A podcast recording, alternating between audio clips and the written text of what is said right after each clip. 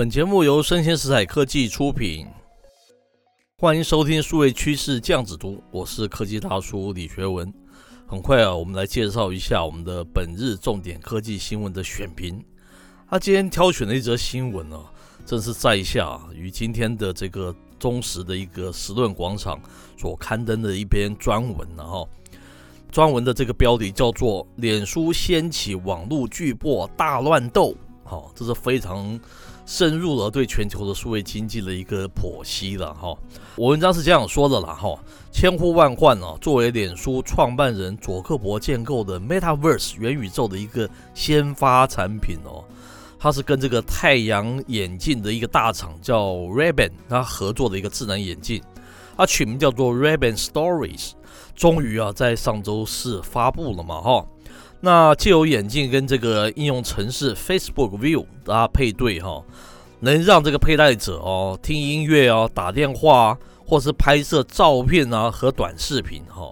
同时啊，你可以将其分享到 Facebook 旗下的各个平台上面嘛，哈。可惜的是啊，这个产品啊目前还不支援所谓的 AR，虽然它讲了很久了哈。那这个产品啊，在全球数位汇流经济上面啊，到底有何战略的意义呢？但，业界啊，有人认为哈，这个脸书啊是想借此机会啊，撼动这个汇流终端嘛，智慧手机的一个话语权嘛。特别啊，这边指的当然是指 iPhone 了。毕竟大家知道，这段日子以来嘛，这个苹果让用户行为更难被追踪的所谓的这个新隐私政策了，深入的影响到脸书哦赖以为生的这个数位广告的生意嘛。那脸书啊，当然是无时无刻不想以这个新的终端来摆脱苹果的自无了哈。那个脸书的这个 Reality Labs，它的负责人叫做 Andrew，他受访时哦不小心泄了底哦。他说啊，我们每次想要捕捉这个瞬间画面的时候啊，眼镜啊，是不是比拿出手机啊更为及时呢？这当然证明了他想要用这个来打击这个硬体的终端了哈，就像是 iPhone 了哈。个 Andrew 同时驳斥了脸书跟之前网络巨擘们做智慧眼镜失败的关联性哦，好像这些前面的失败都跟他们没有关系嘛哈。他说啊，这款产品以前从未被尝试过。脸书啊和 Ray-Ban 更专注于这个眼镜的时尚，而不是它这个镜框内的一个技术哦。那可是 Andrew 的这番话啊，触动了这个科技大叔的好奇心呢。我有两个疑问嘛，哈，是不是大家还记得哦？这个 Google 的联合这个创始人布林从飞机上跳下来的时候推出的所谓的 Google Glasses 啊，大家还记得吗？那这个项目啊，最终还是以这个失败告终了。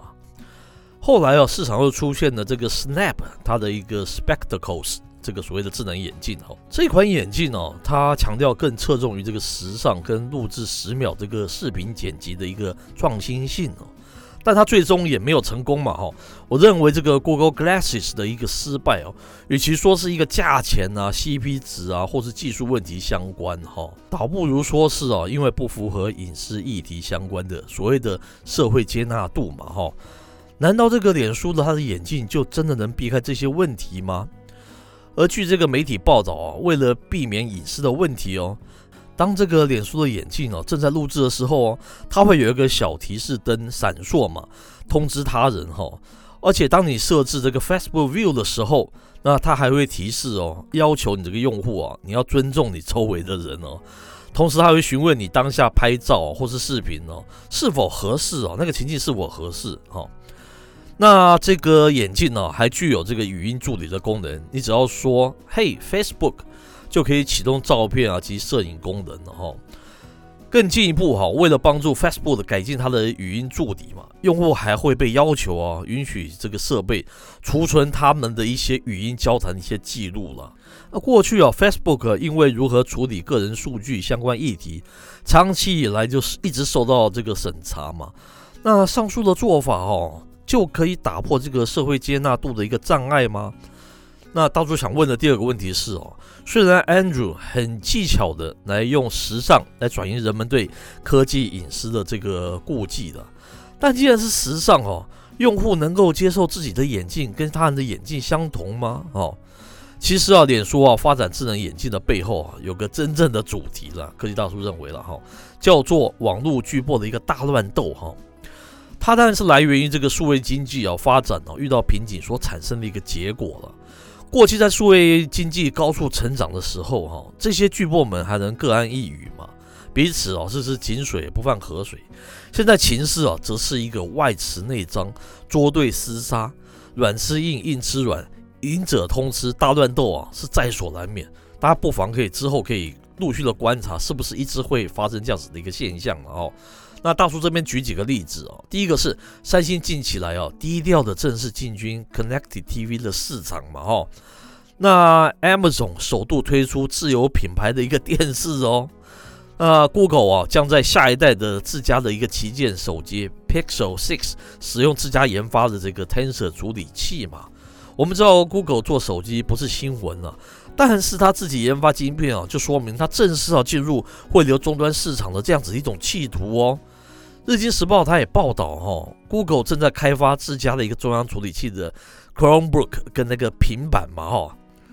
那最后苹果呢，它当然不是省油的灯哦。我们知道它在今年六月啊正式推出 Podcast 订阅制嘛，算是正式宣告进入声音内容的市场嘛。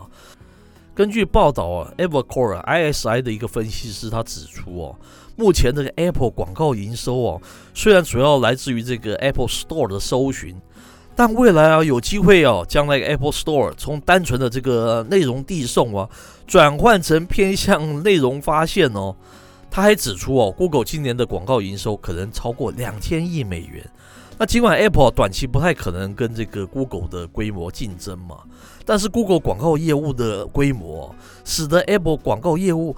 有望在二零二五年前达到两百亿美元的规模，诶，这很有意思哦。原来啊，这个苹果啊，它是项庄舞剑，意在沛公嘛。我们看它一手啊，重击哦，用这个隐私的问题来打击脸书的广告嘛，好像很道貌岸然的样子。没有想到他一手哦，却猛攻这个广告的商机哦。